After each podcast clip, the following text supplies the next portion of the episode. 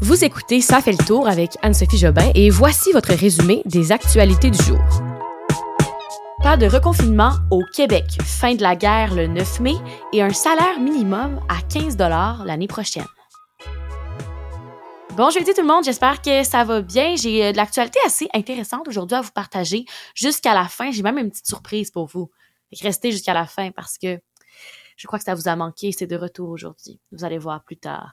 Alors, on y va sans plus tarder avec les nouvelles d'aujourd'hui. On, est on est le jeudi 31 mars. Il n'y a aucune raison pour le moment de changer notre stratégie car les gens doivent apprendre à vivre avec le virus. C'est ce que Christian Dubé, ministre de la Santé, a dit aujourd'hui à l'Assemblée nationale.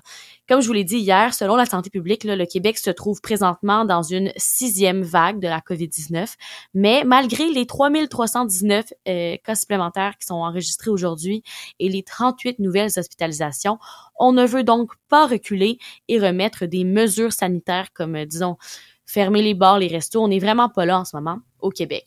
Euh, oui, la capacité hospitalière demeure quand même une grande préoccupation chez nous.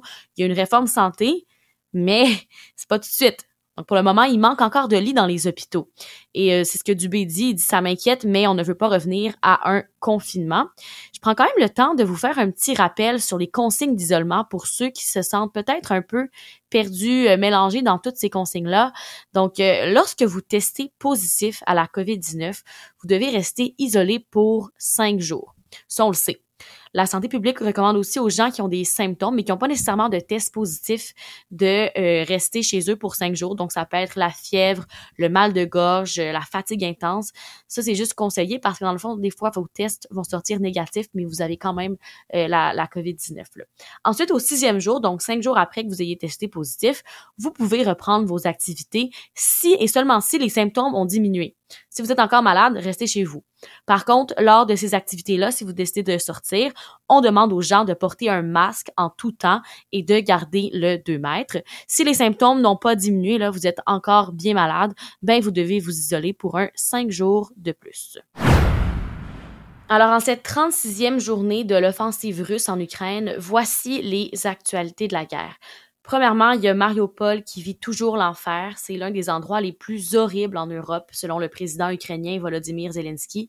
Il resterait environ 160 000 civils à évacuer dans cette ville-là. Et euh, dans la matinée, Kiev va envoyer 45 autobus pour évacuer ces civils de Mariupol. L'OTAN a aussi dit ce matin qu'ils étaient sceptiques au sujet des nouvelles stratégies militaires de Moscou qui disent vouloir réduire radicalement leur présence militaire dans certaines régions. Pour l'OTAN, là, les euh, forces russes ne se retirent pas, elles se repositionnent en fait. Et sur le terrain, des journalistes de BFM TV, qui est un média français, euh, ont justement pu constater là une violente explosion à Kiev. Donc, on n'a pas l'impression que ce que les Russes ont dit, c'était euh, vrai, qu'ils ne tiennent donc pas leurs promesses. Autre actualité importante sur l'Ukraine, la Russie a aujourd'hui franchi un pas de, plus dans la guerre du gaz là, en disant aux Occidentaux qu'ils ne leur livreraient pas leur gaz à partir du 1er avril si les clients, qui sont occidentaux, ne payent pas en roubles, donc avec la monnaie russe. En ce moment, ils peuvent payer soit euh, avec l'euro ou le dollar. Hein. Et euh, l'Allemagne et la France ont réagi en disant qu'ils vont, eux, continuer de payer en euros et en dollars, comme c'est écrit dans les contrats. Il y a un autre article qui est sorti aujourd'hui comme, comme quoi, selon des renseignements britanniques et américains, les conseillers de Poutine ne lui disent pas toute la vérité. En fait, euh, les gens qui sont sur le terrain, qui savent ce qui se passe en Ukraine, ne diraient pas toute la vérité à Poutine euh, concernant la démotivation et le manque d'équipement sur le terrain en Ukraine. Je finis avec une dernière actualité là-bas. Euh, c'est un article du Daily Mail qui m'a vraiment surpris c'est Vladimir Poutine qui a déjà déclaré la fin de la guerre en Ukraine. C'est des responsables de Kiev qui ont dit ça, disant que euh, la Russie voudrait mettre fin à la guerre le 9 mai 2022. Et ça, ça correspond à la même date à laquelle la Russie célèbre euh, la défaite des nazis pendant la Seconde Guerre mondiale. Donc, c'est à confirmer, mais peut-être que ce serait la fin de la guerre le 9 mai 2022. Ceux qui travaillent au salaire minimum, cette nouvelle est pour vous. Le salaire minimum pourrait dépasser les 15 dollars de l'heure dès l'année prochaine au Québec, donc en 2023. C'est le ministre du Travail et de l'Emploi, Jean Boulet, qui a dit s'attendre à ce que l'inflation joue un rôle sur les hausses des salaires. Donc, puisque tout est plus cher, ben on s'attend à ce que les salaires suivent aussi. Hein.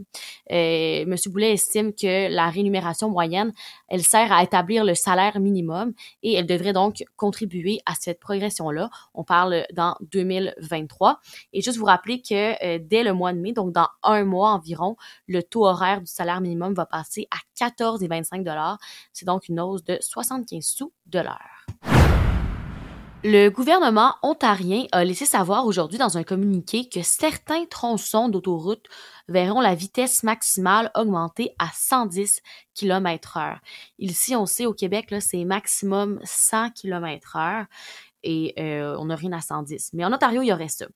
Euh, il y a des autoroutes qui ont été spécifiquement choisies là-bas pour leur capacité à recevoir ces limites de vitesse-là qui sont plus élevées quand même à se demander, est-ce que le Québec pourrait imiter cette province-là et faire de même, passer à 110 km heure? Est-ce que ce serait nécessaire de se dire qu'on monte à 110 km heure à suivre? Mais voilà, si vous allez en Ontario, vous allez pouvoir conduire un peu plus vite. Je reviens avec vous sur une actualité qui a beaucoup fait jaser cette semaine. C'est euh, ce qui s'est passé aux Oscars dimanche avec Will Smith. Euh, hier soir, on a appris que l'Académie, qui remet les prix, donc les petites statuettes aux Oscars, a annoncé avoir demandé à Will Smith de quitter la cérémonie après qu'il ait donné une gifle à Chris Rock. Mais Will Smith aurait refusé. En fait, il a refusé. L'Académie l'a déclaré. Ils ont aussi ajouté reconnaître qu'ils auraient pu gérer la situation différemment. Du côté de Chris Rock, qui, euh, je vous rappelle, n'a pas souhaité porter plainte après son agression. Euh, il s'était pas exprimé publiquement sur le sujet jusqu'à hier soir, lorsqu'il a dit ne pas avoir grand-chose à dire sur ce qui s'est passé, qui est encore en train de digérer là, tout cet événement-là, et qu'à un certain moment, il va en parler et ce sera sérieux et drôle. Un autre point sur ce scandale du monde des stars, il y a une nouvelle vidéo qui est sortie où on peut voir la femme de Will Smith, Jada Pinkett Smith, qui semble éclater de rire lorsque Will, euh, son mari, venait de gifler Chris Rock. Les images ont été filmées là, deux rangées derrière le couple et sont devenues virales sur les réseaux sociaux hier soir. On y voit Will Smith regagner son siège après avoir frappé l'animateur de la soirée et on voit donc euh, Jada qui se met à rire un petit segment astronomie, comme on les aime. Astronomie, parce que je suis passionnée d'astronomie. Il y a une tempête solaire qui doit frapper la Terre aujourd'hui. C'est un type d'événement qui survient après des éruptions qui sont observées à la surface du Soleil. L'impact direct là, que ça a sur nous, c'est que ça pourrait occasionner quelques pépins avec les équipements électroniques comme les satellites en orbite autour de la Terre, ce qui pourrait affecter la télécommunication, la météo, les GPS ou les astronautes là, dans la station spatiale internationale. Mais ce qui est plus excitant dans tout ça, c'est qu'il pourrait y avoir des aurores boréales visibles jusqu'à la frontière américaine. J'écoutais tantôt là, Robert Lamontagne, qui est un coordonnateur au Centre de recherche en astrophysique du Québec.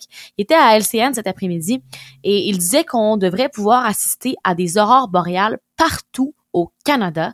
Ça devrait s'étendre euh, jusqu'au sud, donc à la frontière Canada-États-Unis, et ça pourrait même atteindre les régions plus au sud, comme la Pennsylvanie le moment que vous attendiez tous. Je vous disais que j'avais une petite surprise à la fin.